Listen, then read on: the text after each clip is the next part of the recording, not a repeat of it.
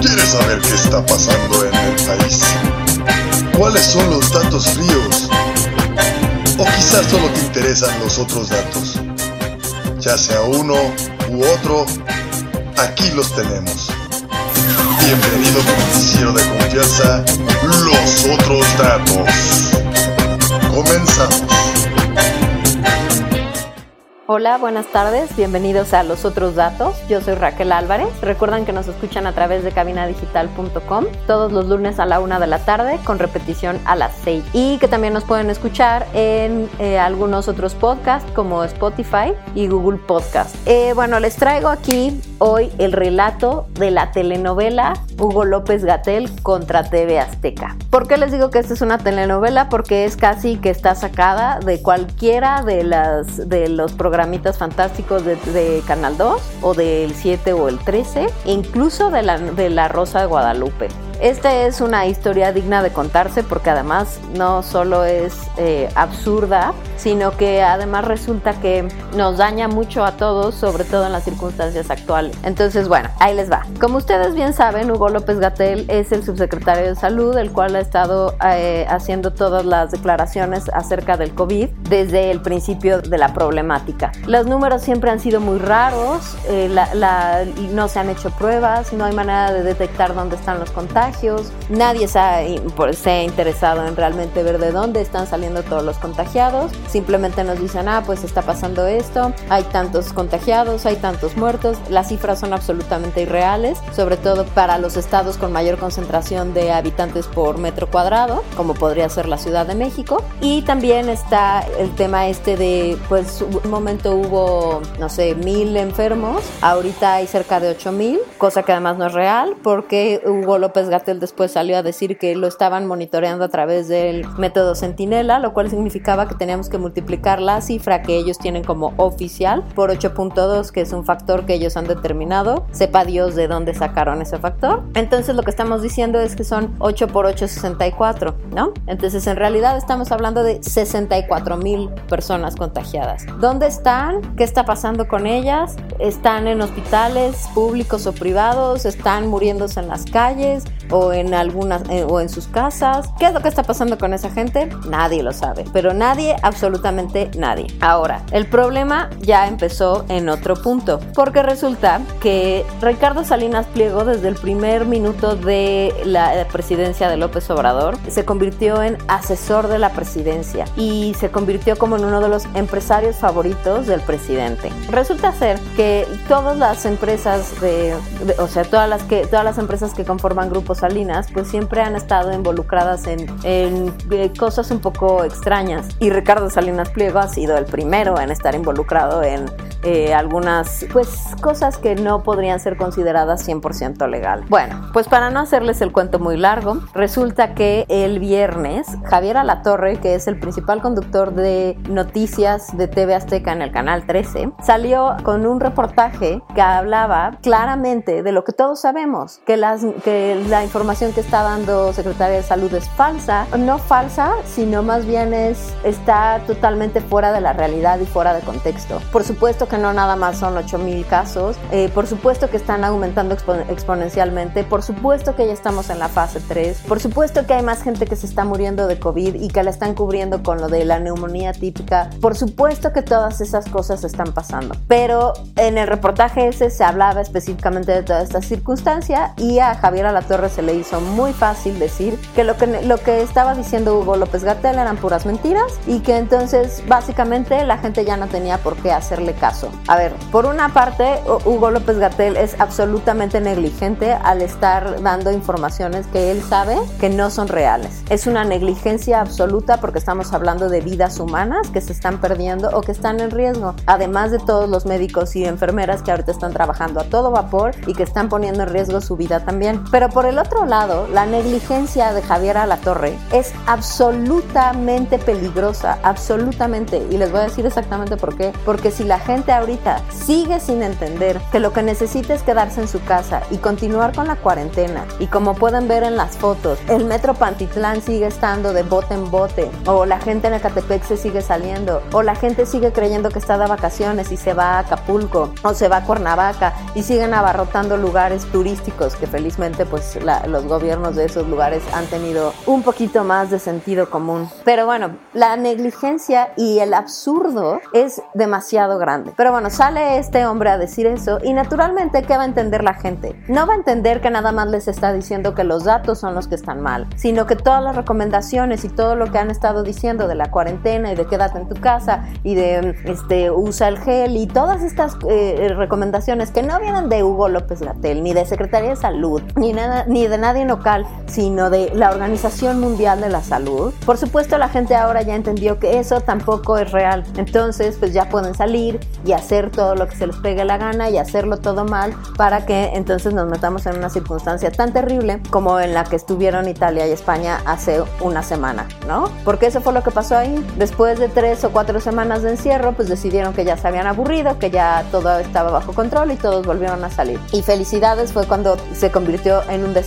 sin fin, donde empezó el pico más alto de contagios, donde se empezó a morir muchísima gente y bueno, la situación se volvió muy grave, muy rápido, precisamente por esta gana de no atender lo que se les estaba diciendo. Y lo mismo va a pasar aquí, pero la problemática es mayor porque estamos hablando de, una, de un personaje público en televisión abierta, claramente haciendo a un lado las recomendaciones del el Estado. Porque esto ya no es, ay, es que Hugo López Gatel me cae gordo. No, no.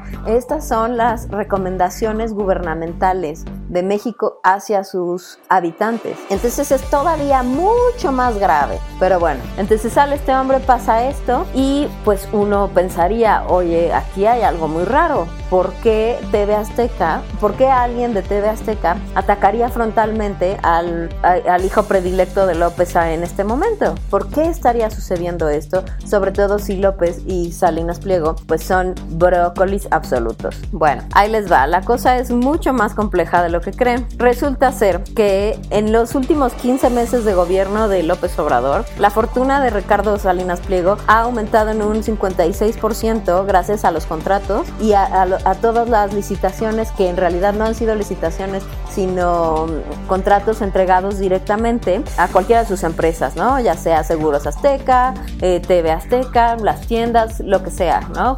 Porque hay muchas empresas dependientes de Grupo Azteca. Entonces, este hombre se le han adjudicado un montón de, contratos sin licitación de por medio y este hombre se ha ido enriqueciendo en los últimos 15 meses. O sea, nada más dense cuenta. Después, Esteban Moctezuma Barragán, que es el secretario de Educación Pública, resulta que fue el titular de Fundación Azteca. Por supuesto, es una persona que Ricardo Salinas Pliego conoce muy bien. La Secretaría de Educación Pública hizo una licitación para contratar los seguros para su personal. Tres bancos participaron para esa licitación. Banorte, Afirme y Azteca. Resulta que, que Banco Azteca no cubría con los requisitos especificados en la licitación y adivinen quién ganó esa licitación. Banco Azteca, obviamente. Entonces, nada más fueron mil millones de pesos en ese contrato para esa empresa. Además, Banco Azteca maneja las cuentas de otros programas sociales como 25 millones de cuentas bancarias que se le otorgan a Salinas directamente y entonces eso representa 300 mil millones de pesos anuales. Bueno, pues imagínense. Resulta que el hijo del director de la Fundación Azteca Noreste fue nombrado director de Banobras. Imagínense nada más, ¿no? Banobras que es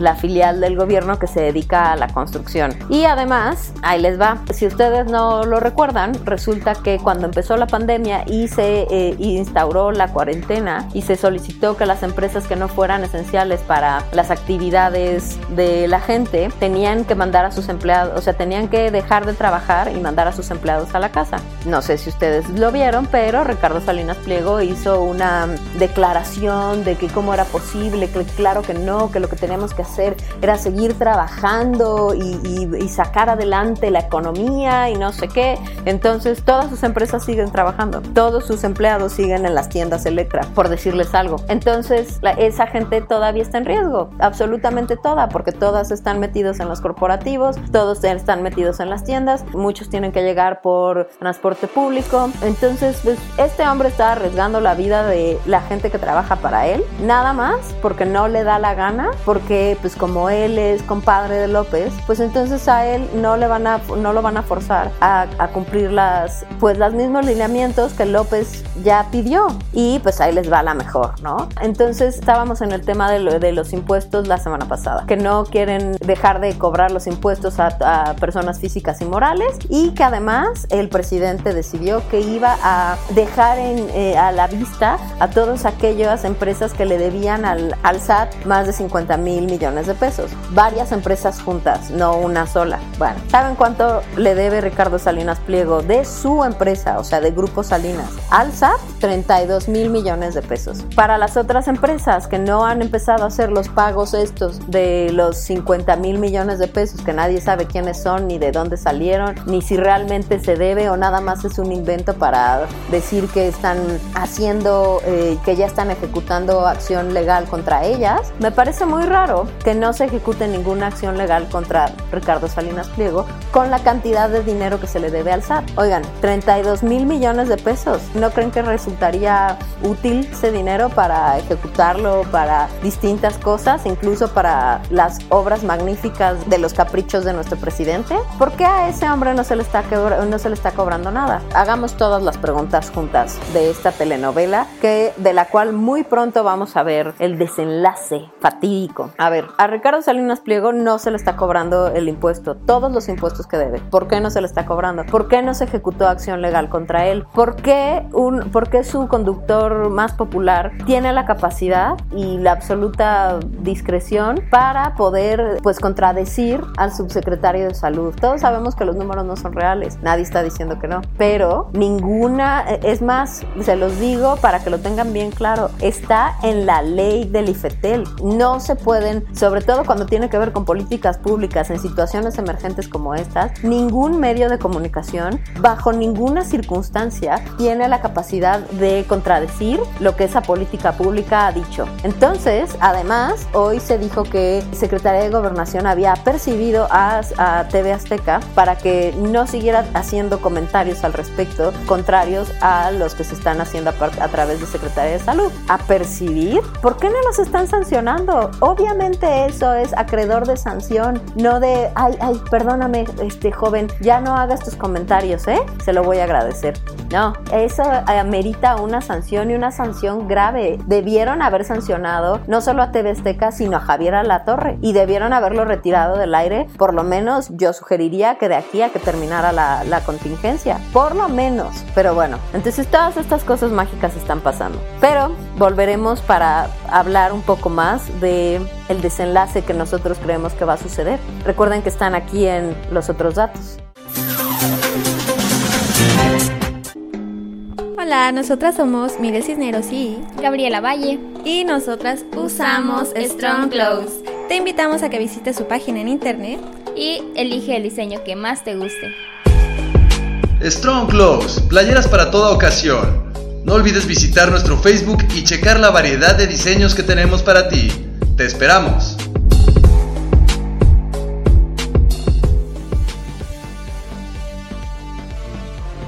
En Cabina Digital tenemos una gran variedad de programas de interés para ti. Tenemos desde terror, salseo, sexualidad y entretenimiento. Sintonízanos todos los días. Revisa el menú en cabinadigital.com y no te pierdas ninguno. Cabina Digital, lo que te interesa escuchar.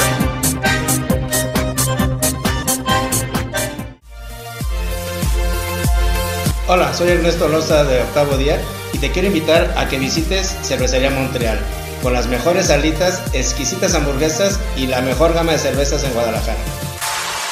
Cervecería Montreal, Casa Fuerte número 28, Interior 13 y 14. Aquí te esperamos. regresamos a tu noticiero de confianza, Los Otros Datos, por cabinadigital.com. Ya estamos de vuelta en los otros datos. Oigan, pues vamos a seguir platicando de los artistas y los conservadores contra López. Bueno, o sea, lo que les dije, esto de Eugenio Derbez, que pasó con lo de Baja California, en Tijuana y todo esto. Esta fue una, un video que grabó Eugenio Derbez en Instagram haciendo esta, esta petición, pero anteriormente también los que se habían pronunciado sobre el tema en específico de las medidas y cómo está la situación del, del sistema salud y todo esto también habían sido el Chicharito y Talía. El video de Talía se ve claramente que ella está sosteniendo un teléfono con el video de López Obrador cuando estaba diciendo que no, que todo estaba perfecto, que todo estaba normal y que la gente podía seguir abrazándose. Y en ese momento Talía lo que dijo es, claro que no, esto no es así. Lo que necesitan ustedes es seguir las instrucciones de la Organización Mundial de la Salud. Esto es muy importante porque al final el estar en cuarentena implica no infectar y no ser infectado y bueno, ella pedía específicamente que se atendieran las instrucciones de la, de la OMS. Y el Chicharito también hablaba sobre la falta de insumos en los hospitales y, y estas cosas. En realidad ninguno se dirigió específicamente a López Obrador, ni lo señaló como absoluto culpable, ni nada, o sea, nada de eso estaba pasando. Y sin embargo, el presidente Imagínense por favor ser el presidente y considerar este mundo de complot y de teoría de conspiracional donde un grupo ahí abstracto, indefinido, llamado los conservadores, ahora contrata a figuras de alto impacto, o sea, donde consideramos que Eugenio Derbez es figura de alto impacto, de, de personas famosas que estén, que hablen en contra de él y que manipulen la opinión pública contra él y su gobierno de honestidad y austeridad. Oigan, ¿cuán más ridículo puede ser? De verdad. O sea, ¿cuántos artistas no se pronunciaron en contra de Peña Nieto? No vino Roger Waters a decirle que era que no lo insultó en uno de los conciertos, no le dijo asesino, eh, no se pronunció, ¿cuánta gente no se pronunció contra Peña? ¿Cuánta gente no, cuánta gente famosa me refiero? ¿Cuánta gente famosa no se pronunció contra Calderón en su tiempo? ¿Por qué, por qué este fulano se presta para este espectáculo? Les voy a decir por qué. Porque la gente que votó por él le encanta eso. Este, este eh, fracción que, del país que votó por López Obrador es justo la explicación romana de al pueblo pan y circo, ¿saben? O sea, es justo ese grupo al que le están regalando dinero por no hacer nada, pero también lo están polarizando para creer que los ricos y los burgueses están en su contra y los quieren desaparecer. Y están tan increíblemente resentidos que pues claro que creen que eso es verdad. Y López es como la representación mayor de toda esa gente, ¿no? De, es que los ricos son los malos, los pobres somos los buenos, los que entraremos al cielo, eh, todas esas ridiculeces, ¿no? Entonces, desafortunadamente esa representación en un puesto tan alto del gobierno está llevando a, traer estos eh, eventos patéticos de la, de la investidura presidencial que debería ser, pues, no sé, o sea, debería ser una persona con educación, con cultura, con capacidad para gobernar, con capacidad para controlar sus emociones, con capacidad para ser respetuoso de todas las creencias y de todas las ideologías políticas, eh, sociales, todo, ¿no? Y sin embargo, entramos en este juego donde, ah, es que las conservadoras están contratando famosos para, para denigrarme. Oigan, sí, sí, hay que prestarse a este juego tan bajo y tan miserable al grado de, ah, estamos este, monitoreando las redes sociales para ver quién se está burlando del presidente, para que el presidente hable de eso en sus conferencias matutinas, es como para morirse. Pero también es como para morirse el hecho de que en varios estados de la República, incluido Jalisco, eh, Tamaulipas, me parece que en Nuevo León también, se empezaron a repartir unas cajas con despensas de canasta básica que tenían una foto, como un sello de la cara del Chapo. ¿Y saben quién las estaba repartiendo? La hija del Chapo. Y las reparten en las zonas marginadas, en las zonas en las que nadie está prestando atención, en las partes en las partes de estos estados donde pues han tenido mucho más azote en tema de narcotráfico. Y aquí va esta mujer que es la hija de uno de los máximos representantes del narcotráfico en el mundo, entregando despensitas, ¿no? Y luego todavía se preguntan que por qué la gente sí quiere defender, eh, sí prefiere defender a los, a los narcotraficantes que al gobierno. Pues si el gobierno no los está pelando, si los está dejando morirse como moscas, si no los, si ni siquiera los puede apoyar con alimentos básicos, con, eh, porque además la inflación se está yendo al cielo, pues entonces imagínense qué va a ser de esa gente. Y llega esta como la heroína social a darles cajas de despensas con, con el sello del Chapo. Oigan, por favor. ¿Y por qué de eso no habla este hombre en sus conferencias matutinas? ¿Por qué no hay alguien que está investigando por qué se están entregando esas despensas con la cara del Chapo? ¿Por qué nadie está prestando mayor atención a eso? Y si estamos prestando atención a, ah, es que me están difamando Talía y, y Chicharito, de verdad. O sea, esa es la mentalidad de este mexicano, del mexicano que votó por López Obrador. Y justo mientras pasan estas cosas mágicas, resulta que la Secretaría de Función Pública solicitó que rastrearan las cuentas de eh, Enrique Peña Nieto y sus cuatro hijos en 50 bancos. Esta información se le solicitó a la Comisión Nacional Bancaria, Unidad de Inteligencia Financiera de la Secretaría de Hacienda, fue quien solicitó esta información sobre, eh, obviamente, Enrique Peña Nieto, el expresidente, su ex esposa Angélica Rivera, el, el diputado federal del PRIA, que actualmente es diputado, Luis Enrique Miranda, y que en el eh, sexenio de Peña Nieto fuera eh, secretario de Desarrollo Social. También se están solicitando la información de Alma Laura Saldaña Fara, que es la esposa de Enrique Miranda, y esta investigación se extiende hasta los hijos de Peña y de Angélica Rivera, que son Paulina Peña Pretelini, Nicole Peña Pretelini, Alejandro Peña Pretelini y Diego Alejandro. En esta petición están, aparecen 50 instituciones bancarias donde podrían aparecer algunas cuentas de, de, estos, de estas personas y en ellas son Banca Firme, Banco del Bajío, ABC Capital Banco, Citibanamex, Santander, HCBC, Banco Fiel, Bank of China México, Bank of America México, American Express Bank, Banco Azteca, BBVA y Banco Multiva, entre otros. Eh, la función pública está solicitando que se le permita el acceso a información de cuentas de cheques, ahorros, depósitos bancarios, créditos y cualquier otro tipo de operaciones bancarias desde el 1 de diciembre de 2012, que fue cuando llegó al poder, hasta el 30 de noviembre del 2018, o sea, todo su sexenio. Y en el oficio también se pide una revisión de casas de cambio, entidades de ahorro y demás entidades relativas que figuren con el carácter de titular autorizado o beneficiario de Peña Nieto, Angélica Rivera, Paula Peña, Nicole Peña, Alejandro Peña y Diego Alejandro Peña. Ustedes podrían pensar que este es el momento glorioso donde realmente veremos que el expresidente que tanto se ha criticado, el expresidente de la mafia del poder, va a ser juzgado por toda la corruptela que llevó a cabo durante su sexenio.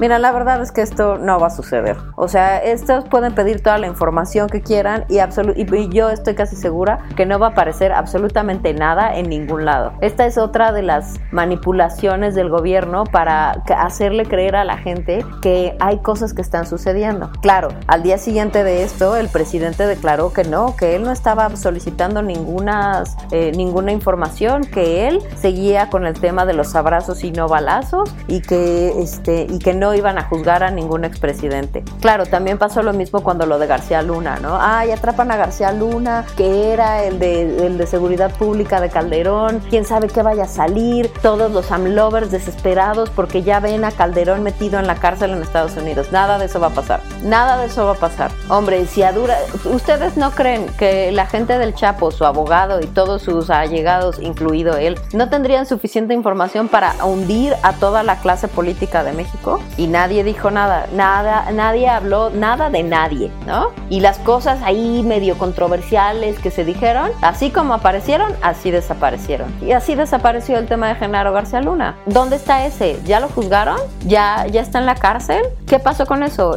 ¿Pagó la fianza esa ultramillonaria? ¿Qué pasó con eso? Y no que iban a terminar hablando de Calderón y entonces Calderón iba a terminar en una mala posición. Tampoco nada de eso está pasando. Entonces no hay que dejarse llevar por lo que estamos viendo, porque al final muchas de las cosas que pasan son como llamaradas de petate, ¿saben? O sea, parece que realmente va a pasar algo, pero en realidad no va a pasar nada y nada va a cambiar. Entonces lo que necesitamos es tener la, la, la visión completa y no quedarnos nada más con el, ah, sí, ya están eh, investigando a Peña. A ver, nunca van a llegar por Peña, tendrían que empezar a llegar justo por los otros secretarios, las personas que eran cercanas a él, los que se dedicaban justo a hacer las corruptelas, las, las empresas fantasma, los prestanombres, toda esa gente, tendrían que empezar por ahí, no irse directamente con Peña. Es obvio que nada de esa, de esa, de esa información, nada va a salir que valga la pena para juzgar a este hombre. Pero bueno, nos vamos ahorita a una, a una rápida pausa, pero regresamos porque les voy a platicar,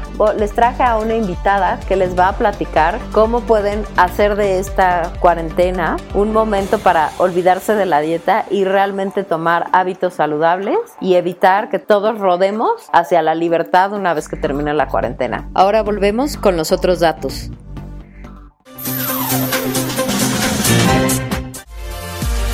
Hola, yo soy César Valdovinos de la tía Sam y su vaca roja. Te invito a pasar a Cervecería Montreal y disfrutar la variedad de alitas y las hamburguesas. Cervecería Montreal. Casa Fuerte número 28, interior 13 y 14. Aquí te esperamos. ¿Quieres que tu marca aparezca aquí? Busca nuestros contactos en cabinadigital.com y haz que tu marca llegue a todos nuestros radioescuchas. No pierdas más tiempo. cabinadigital.com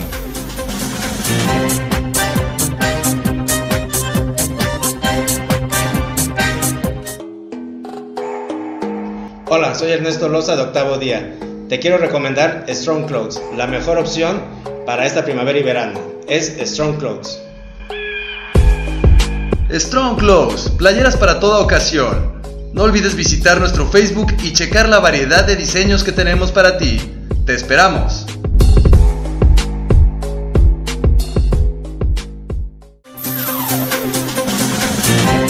Oigan, pues ya estamos de vuelta aquí con los otros datos y es que esto de la telenovela a mí me tiene de verdad que muy intrigada. Ahí les va. Los posibles desenlaces de esta Rosa de Guadalupe sin control es o ya hubo un problema con López Gatel y ya está generando demasiada atención para él y López Obrador no soporta, nunca ha soportado que alguien más tenga el spotlight ahorita. Entonces ya está generando demasiado ruido por sí solo y eso pues a López Obrador no le está encantando y están viendo la manera ya de cortarle la cabeza. Ahora, el siguiente escenario, que puede ser aún más plausible, es que se está generando una cortina de humo sobre todas las situaciones que están pasando reales en el país, ¿no? O sea, la crisis económica, el peso sigue devaluándose frente al, dólar, eh, ahorita acaban de declarar los petrobonos de Pemex en .2 centavos, o sea, los declararon menos que basura. Los árabes están recuperando todo el mercado mercado del petróleo y le van a vender 600 mil barriles diarios de crudo a Estados Unidos y ya tienen captado todo el mercado de Asia, lo cual implica que México no va a tener a quién venderle,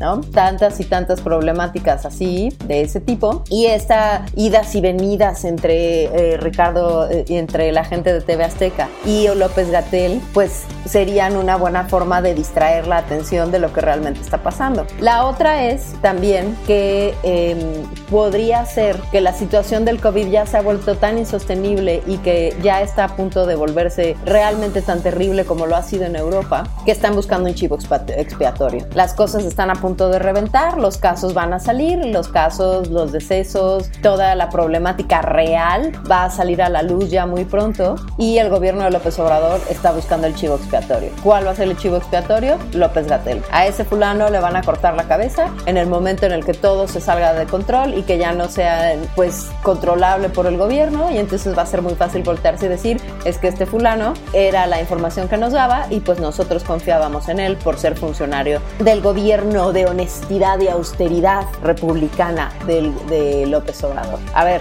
estos son los tres escenarios. Hay muchos otros que se pueden que se pueden barajar, pero la realidad es que estos son como los tres más plausibles. Ahora, ayer en la mañana el presidente salió en una conferencia en un video a decir que su amigo Javier Alatorre se había excedido y se había equivocado al contradecir lo que había dicho Hugo López Gatel y que bajo ninguna circunstancia era necesario lincharlo porque, bueno, se podrán imaginar que todos estos, los AMLovers, se le fueron encima a Javier Alatorre y a todo TV Azteca y, amenazaron de boicot a, Grupo Salinas y a Salinas Pliego y todo esto y cómo era posible que estuvieran eh, contradiciendo al títere de López Obrador y que un desastre, ¿no? O sea, las redes se convirtieron en un desastre cuando pasó lo de Javier Alatorre. Pero ahora que el presidente salió a defenderlo y a decir que era su amigo, que se había equivocado, que no había que lincharlo, que las recomendaciones tenían que seguirse al pie de la letra y bajo ningún motivo la gente tenía que creer que Javier Latorre estaba llamando a la desobediencia civil. O sea, imagínense que el presidente sale a defender a un conductor de TV Azteca cuando claramente ese conductor lo había contradicho a él, porque pues al final él es el representante de todo el gobierno de México. ¿No les parece que todo esto es demasiado absurdo? Demasiado eh, Days of Our Lives. Pero bueno, así las cosas. Entonces volvamos un poco al tema de los escenarios porque hay que hablar justo del tema de, de Pemex. Recordarán que nuestro amado presidente ha puesto todos los huevos en una sola canasta y esa canasta es Pemex. La gente con, una, con dos dedos de frente y medio gramo de sentido común se hubiera dado cuenta que esa canasta estaba hueca del fondo, pero está hueca del fondo desde hace 25 años o 30. Pemex ha dejado de ser funcional y ha eh, eh, representado pérdidas masivas desde hace mucho tiempo. Todos los gobiernos hasta ahora se han esforzado mucho en mantenerlo. Sepa Dios por qué. Seguramente porque es una fuente de, donde, de la cual pueden robar dinero y ser corruptos y que nadie se dé cuenta, ¿no? Porque al final como es una paraestatal, pues es difícil tener visibilidad real de lo que está sucediendo. De lo que no es difícil tener visibilidad es de lo que es macroeconómico, de la visibilidad de los bonos, del valor del petróleo, del valor de las empresas que lo manejan, pues todo eso está a la vista porque es un tema de negocio y de bolsa internacional de valores. Entonces, hoy declaran que los bonos de Pemex no valen nada para nadie. Y entonces el presidente ahorita está emperrado en construir una refinería que está acabando con hectáreas de hectáreas de manglar en Tabasco, refinería que no va a servir para nada porque no va a haber Dios que compre petróleo mexicano. Y además al mismo tiempo salió la nota esta de que todo el conglomerado árabe que se dedica a la venta de petróleo, que obviamente es el que vende el 70% del petróleo a nivel mundial, pues ya retomó todo el mercado asiático y le va a vender 600 mil barriles diarios de petróleo a Estados Unidos. ¿Ustedes quién creen que es el principal consumidor de petróleo mexicano? Estados Entonces, no solo los bonos de Pemex ya no valen nada, sino que además no va a haber quien lo compre. Entonces, ya, o sea, olvídense de, todo esto. La refinería ya no vale nada. Si de por sí no valía nada y era una construcción eh, absolutamente obtusa, e inútil desde el minuto en el que se planeó, imagínense ahora que ya no sirve para nada Pemex, que ya oficialmente se acabó. Bueno, pues ahora ahí ya bien podrían acabar con toda esa construcción, ¿no? Así como decidió que ya no quería el aeropuerto anterior, pues así que ya no decida que hay que haga que haya refinería y que ese dinero se redireccione a los hospitales y a todos los insumos que realmente se necesitan ahorita y que se van a necesitar con mucha urgencia muy pronto. Ahora, hablando de los insumos, los estados panistas, particularmente Jalisco, que ha invertido muchísimo del dinero estatal en comprar insumos y en comprar material para proteger a los médicos, eh, caretas, los trajes, las mascarillas, lentes especiales, obviamente han vestido bien a los hospitales, están cubriendo bien las necesidades. Fue uno de los primeros estados que a la hora que recibieron el, el producto que el gobierno federal había comprado, lo devolvieron. Así lo abrieron, vieron que las batas parecían de papel de China, igual que las, que las mascarillas, y les dijeron esto no sirve para nada, no sirve para nadie, es una burla y de ninguna manera vamos a ponerle esto a los doctores y a las enfermeras, pues van a creer que nos estamos burlando de ellos. Y los devolvieron tal cual a, la federación. Esto incluye también al, al gobernador de Baja California, que esta es otra telenovela aparte. El gobernador de Baja California, Jaime Bonilla, no sé si ustedes lo recuerdan, pues espero que sí, fue el gobernador que buscó que su periodo se alargara porque había habido, se había quedado vacante o él tomó el, poder y nada más quedaban dos años de esa gubernatura. Pues se empeñó y se empeñó y, se, habló con J. Cole y habló con López Obrador y manipularon las elecciones y manipularon un montón de cosas. Es más, hasta compraron a los diputados locales del PAN y, del resto de la oposición para que finalmente se le diera la, la gobernatura de cinco años adicionales a este fulano. Bueno, resulta ser que entonces eh, Eugenio Derbez, el actor y comediante, a decir que los doctores y, las enfermeras estaban sufriendo mucho en Tijuana, lo estaban pasando muy mal, que se estaban contagiando, que se estaban muriendo en, el, en, en su labor mientras salvaban a la gente que ya estaba contagiada de COVID en los hospitales, que los hospitales estaban absolutamente desprovistos, que era una situación de verdad que terrible. Entonces sale Eugenio Derbez a decir esto, el gobierno federal eh, lo contradice y dice que por supuesto que las cosas no están así, y entonces sale Jaime Bonilla, que es el gobernador de Baja California, a decir que sí, que sí, que los médicos estaban cayendo como moscas y que no estaban bien provistos los, los hospitales y que todo era un desastre y que estaban solicitando el apoyo del gobierno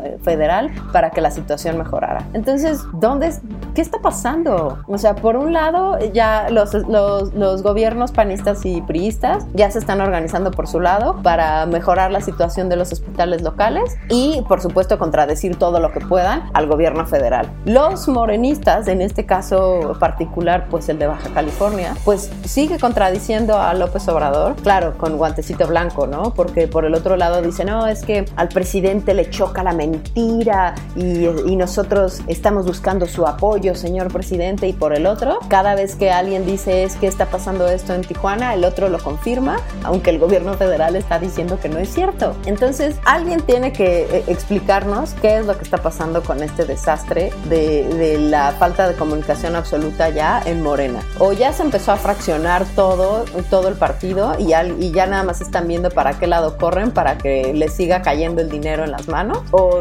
simplemente ya todos enloquecieron y ya les vale cuerno y entonces ya cada quien va a hacer lo que quiera, ¿no? Pero bueno, nos vamos a una pausa y rápidamente volvemos para contarles la historia de los artistas contra López y de la compra de los estadios. Estos son los otros datos. Yo soy Samantha Fonseca de la tía Sam y su vaca roja y para estar cómoda uso Strong Clothes. Visita su Facebook y elige el diseño que más te guste. Strong Clothes, playeras para toda ocasión.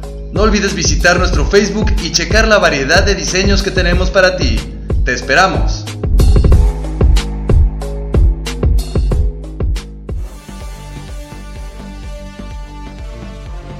En Cabina Digital tenemos una gran variedad de programas de interés para ti. Tenemos desde terror, salseo, sexualidad y entretenimiento. Sintonízanos todos los días. Revisa el menú en cabinadigital.com y no te pierdas ninguno. Cabina Digital, lo que te interesa escuchar.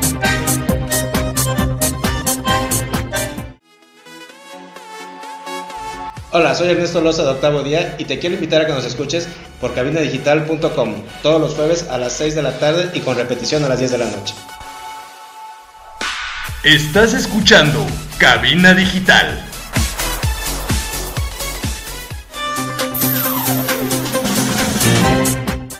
Bueno, pues estamos ahora con Liliana López, que es trofóloga y nos va a dar algunos consejos precisamente para ahora que estamos pues todos en la cuarentena y metidos en nuestras casas y que todo el tiempo estamos recurriendo a la comida. Lili nos va a hacer favor de, de ayudarnos a no ponernos como globos mientras que no podemos salir a la calle a vivir nuestras vidas comunes. Hola, mucho gusto. Buenas tardes. Saludos a todos. Quería que nos platicaras así para empezar, ¿qué es la trofología? ¿Qué es exactamente a lo que tú te dedicas? Pues mira, la trofología es la ciencia que estudia la correcta combinación de los alimentos para poder restablecer la salud del cuerpo. Porque no sé si normalmente, bueno, la mayoría hemos escuchado el famoso dicho de que somos lo que comemos, pero realmente no somos lo que comemos, somos lo que digerimos. Okay. Entonces, por eso es que la trofología se basa en combinar correctamente los alimentos para que tengamos una correcta digestión y poder absorber de mejor manera los nutrientes, asimilarlos y así poder tener una salud óptima y sentirnos mucho mejor. Ok, oye, ¿y nos puedes dar como algún ejemplo, el más sencillo que tengas de alguna combinación de alimentos que naturalmente tú sabes que nosotros hacemos mal y que podríamos modificar? Algo muy básico es combinación de frutas y que la mayoría cometemos el error de combinarlas mal. Las frutas se dividen en diferentes grupos que son semiácidas, ácidas, semidulces, dulces y neutras. Un ejemplo muy muy normal que todo el mundo hace es combinar plátano con fresa. Ok. Y digo, eso no es como que te, que te quede la duda de que, por ejemplo, el mango que será dulce, será ácido, pero el plátano sabemos que es dulce, extremadamente dulce, y la fresa es ácida. Okay. Entonces, esa mezcla crea una bomba en el estómago y lo hacemos constantemente. Ya, entonces, esa es una correcta. No, nunca mezclar el, el, plátano con la fresa o algunas otras Así es, sería lo mejor. Por ejemplo. Sí, sería lo mejor. De hecho, lo que siempre les recomiendo a la gente es: si vas a comer fruta, come una. Ok. No mezcle. Come una, la cantidad que quieras, pero solamente una para que tu estómago no tenga que trabajar de más para digerir diferentes tipos de frutas. Oye, y bueno, ahorita que estamos todos en cuarentena en nuestras casas,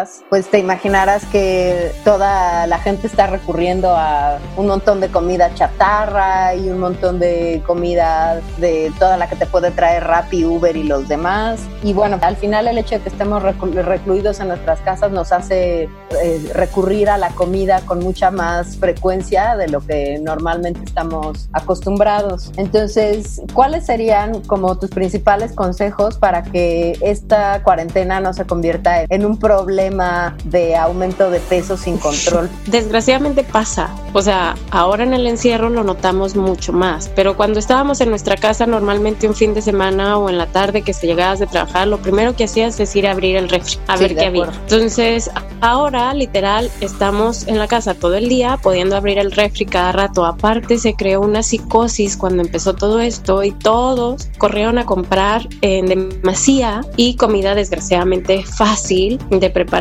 de acumular y chatarra. Sí, de acuerdo. Que pues las cantidades de nutrientes que puede haber en lo que se compró no, no existen, no las hay. Entonces creo que sería importante ser un poco más conscientes de qué alimentos tenemos en nuestra casa que nos vayan a nutrir. Okay. Es muy normal que ahorita que estamos encerrados, pues sea mucho más fácil abrir una bolsa de papitas que rayar zanahoria, ponerle limón, sal y chilito y comértela. Entonces, lo que yo recomiendo sinceramente es empieza bien el día. Empieza bien el día. Puedes ya llegar a la noche ya haberte comido la bolsa de papitas, pero si empiezas bien tu día, mínimo te vas a sentir un poco mejor contigo mismo, porque desgraciadamente luego también empezamos a abusar de las cosas porque nos sentimos culpables. Okay. Y entonces esa culpa la suprimimos comiendo algo que nos va a hacer sentir bien, eh, pues solamente en un momento. Entonces, si empezamos bien el día, si tu desayuno es un buen desayuno, que sea fruta, que sea un yogur con granola, que sea un jugo verde, que sea un sándwich de verduras. El chiste es meterle cosas vivas y nutrientes a tu cuerpo. Si empiezas bien tu día es mucho más fácil que lo puedas continuar.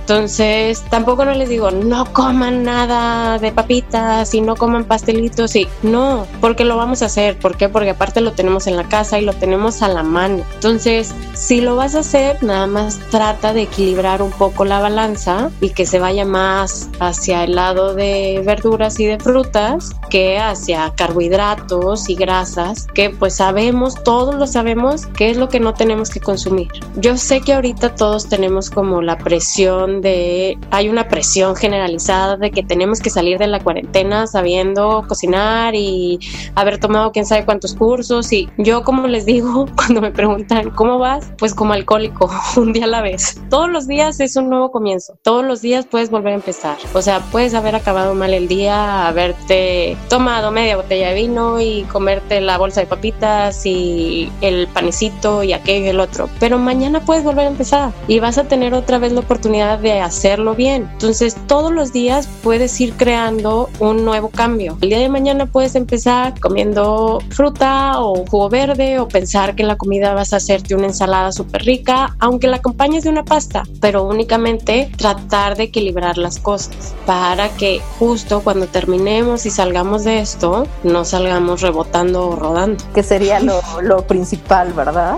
Sí, así es. Porque, Sobre todo porque, perdón, ahorita no nada más es la cuestión de, de que no salgamos de que con sobrepeso o algo así. Nos tenemos que mantener sanos y saludables por la situación que estamos viviendo. Claro. Porque ya nos dimos cuenta que pues las personas que tienen diabetes o problemas de sobrepeso son personas mucho más propensas ahorita. Entonces, pues tratar nada más de cuidar esa parte de nuestra salud. Claro, justo eso es lo que iba a decirte. Son como el principal target del, del virus, ¿no? Así Entonces, es. si nosotros no estamos procurando estar saludables, pues al final estamos abriendo la puerta equivocada. Sí, así es, así es. Creo que ahorita lo que todos tenemos en la cabeza y lo que nos debería de preocupar es mantenernos a salvo, cuidándonos a nosotros mismos, cuidando nuestro cuerpo, cuidando lo que pensamos. Eh, los pensamientos y las emociones van muy de la mano con eh, los alimentos. Nada más tratar ahí como de equilibrar un poco la balanza y que se vaya más hacia lo saludable y menos hacia lo que no nos va a traer nutrientes a nuestro cuerpo. ¿Cómo? Pues en tu próximo súper mete más frutas, mete más verduras, trata de bajar la cantidad de carbohidratos o grasas que estás metiendo. Puedes hacer unos pequeños cambios, sustitutos de, no sé, por ejemplo, si consumes azúcar, bueno, pues cámbialo por algún endulzante que tenga un índice glucémico bajo, no sé, azúcar de coco, miel de agave. Puedes ir cambiando ciertas cosas en tu alacena para que te ayude a tener un, una con nutrientes y que te ayuden a sentirte mejor. Y justo hablando de estos pequeños cambios que se pueden hacer, creo que este también sería un buen momento para todos, justo hacer esas modificaciones, ¿no? A eliminar un poco, por ejemplo, el tema este de justo el azúcar, ¿no? Ah, pues hay sustitutos para eso. O hay otras harinas que no son de trigo y que se pueden utilizar para sustituirla en ciertos casos. O la leche de vaca, ¿no? Que también ya pues, hay tantas otras cosas. ¿Cuáles serían como los principales puntos que tú recomendarías sobre estos cambios en específico que se pueden ir tomando desde este momento? Mira, normalmente cuando doy pláticas o, o talleres, siempre menciono que todos tenemos cinco venenos blancos en nuestra alacena. Cinco venenos que están ahí constantemente y los cuales podemos cambiar. Uno de ellos, pues son los lácteos. La leche de vaca está relacionada con todas las enfermedades que causan inflamación. Todo lo que termine en itis es ocasionado por los lácteos, sobre todo por la leche, porque yo no estoy eh, peleada con el yogur o con quesos, siempre y cuando sean elaborados con un, buen producto, pero eh, la leche de vaca si no, no es algo que sea saludable para, para el cuerpo. Entonces ese es uno. Otros son las harinas refinadas, que bueno, esa la puedes encontrar en mil cosas en tu alacena constantemente. Cuando uno piensa en harinas refinadas, piensa en pan y pastas. Y no, la verdad está en muchísimas otras cosas que no lo vemos. Entonces, en este caso de harinas refinadas es cambiarlo por otro tipo de harinas, harinas integrales, harinas que sean de sin gluten. Hay mu- muchos sustitutos y no caros como la gente cree. Por ejemplo, la harina de amaranto es muy barata. Un kilo de harina de amaranto te puede salir como en 30 pesos y puedes utilizarla como sustituto. Coco rallado también se puede utilizar como sustituto de harina. O sea, hay muchas opciones que puedes utilizarlas para sustituir esta. Otro veneno es la manteca vegetal. La manteca vegetal está en muchísimas cosas. Yo creo que si pudieran meterla a- al champú lo harían. Por ejemplo, la manteca vegetal está en el Suiza, que la mayoría de las personas usan para cocinar. Entonces, ¿qué es lo que pasa con la manteca vegetal? Se dieron cuenta que era muy barata obtenerla, entonces utilizan un aceite vegetal, lo procesan de tal manera que se convierte en manteca. Entonces cambiaron su estado líquido a sólido. Entonces esto modifica las grasas y la convierte en algo pésimo para el cuerpo porque el cuerpo no lo puede procesar, no entiende qué es. Entonces otro ejemplo es la margarina. La margarina es manteca vegetal. Si quieres utilizar para cocinar eh, una grasa, mejor utiliza mantequilla. La verdad, mil veces que utilices mantequilla a que utilices margarina. Entonces, ¿qué es lo que puedes sustituir para la manteca vegetal? Aceites buenos, aceite de oliva, aceite, aceites que te ayuden y que tu cuerpo pueda procesar y digerir. La mantequilla es un aceite bueno. Obviamente no te vas a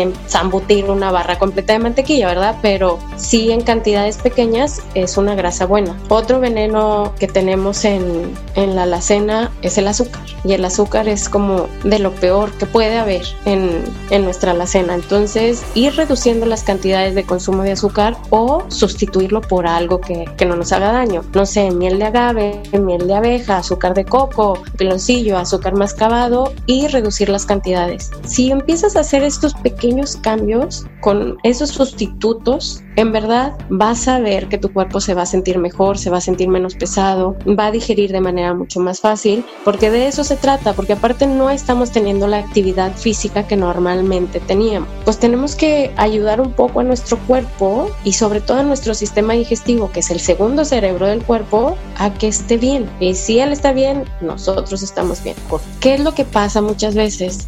Da flojera a veces preparar este tipo de comidas saludables. Entonces, prográmate a lo mejor una o dos veces a la semana que vas a cortar toda la piña, te vas a rayar la zanahoria, vas a rayar la jícama, vas a ya tener este tipo de cosas medio preparadas ayuda a facilitar ese trabajo tedioso de tener que preparar este tipo de alimentos, porque obviamente es mucho más fácil echarle agua caliente a una marucha que pues lavar una zanahoria, pelarla, rayarla, bla bla entonces, si dedicas cierta cantidad de tu día o programas algunos días, es mucho más fácil que puedas acceder a este tipo de alimentos. Yo creo que eh, esta sería la primera parte de las cosas que, que Lili nos puede platicar respecto a lo que podemos hacer en cuanto a alimentación. La invitaremos nuevamente a los otros datos para que nos platique algunas otras cosas que se pueden hacer, algunas otras cosas que nos pueden ayudar a mejorar y algunas otras cosas que nosotros podemos empezar a hacer para también eh, ayudar a, nuestro bienestar.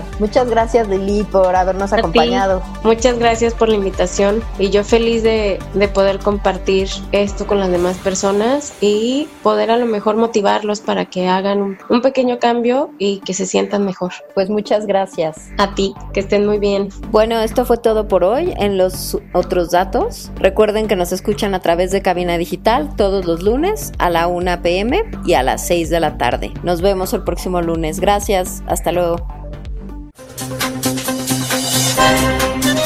Gracias por sintonizarnos. Te esperamos en el próximo Los otros datos.